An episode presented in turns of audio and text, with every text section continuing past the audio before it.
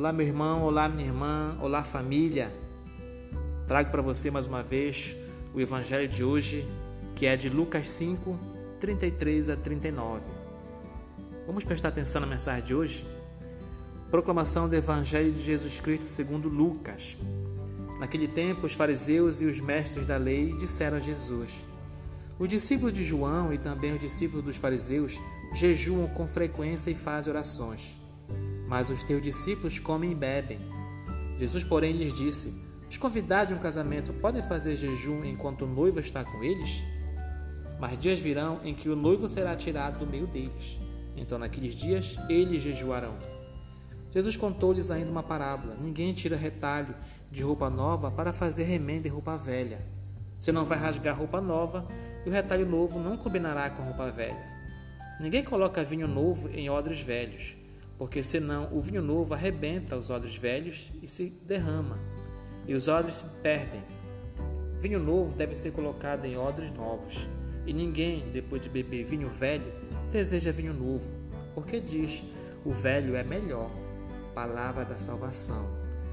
Você já foi a um casamento e enquanto na recepção, enquanto os noivos não chegam, os recém-casados não chegam, você está lá, sentadinho na sua mesa, aguardando os, os recém-casados chegarem para você, para assim você poder comer, né?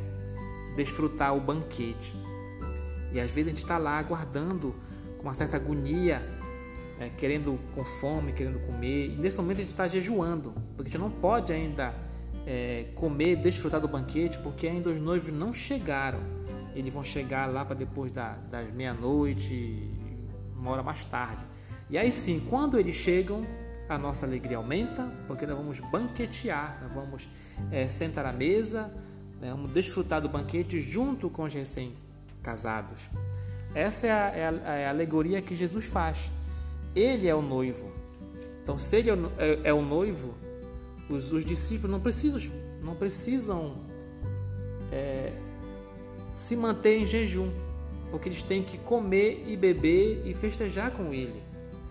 Essa é a mensagem que nós temos que perceber hoje em dia, que quando nós é, nos aproximarmos de Jesus, né, abraçarmos Jesus e Ele nos abraçar, nós temos que ficar contentes e felizes, não com cara triste, com cara de jejum, para mostrar que nós estamos jejuando. Não, nós temos que mostrar felicidade, porque o noivo está com a gente, ele está celebrando com a gente, ele nos convidou para a sua ceia, para a sua celebração.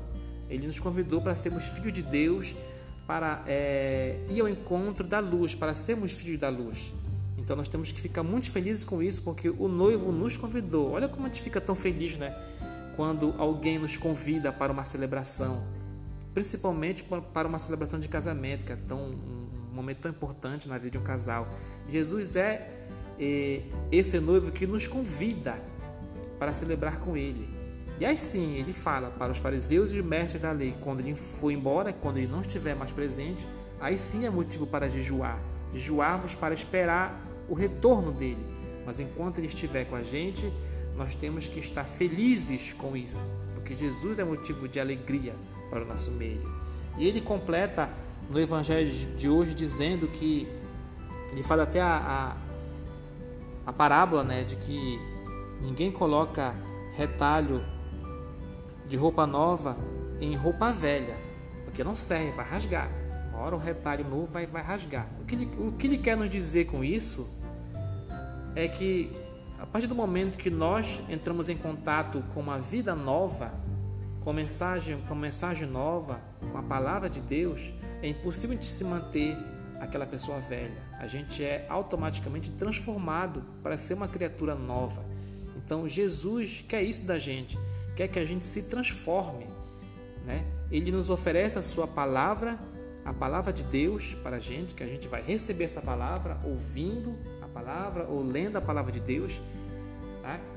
E quando a gente recebe isso, é impossível a gente se manter uma pessoa velha, uma criatura velha, antiga. A gente automaticamente se transforma, porque a palavra de Deus é muito forte ela é capaz de transformar nossa vida para uma situação melhor, para um comportamento sempre melhor, sempre de alegria, de contentamento, em busca de, de amor, em busca de, de valorização, de respeito com o próximo, de acolhida, sempre é uma evolução muito melhor.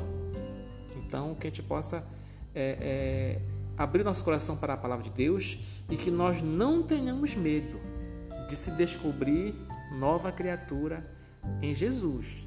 Não fique com medo de você ouvir a palavra de Deus e ser tocado.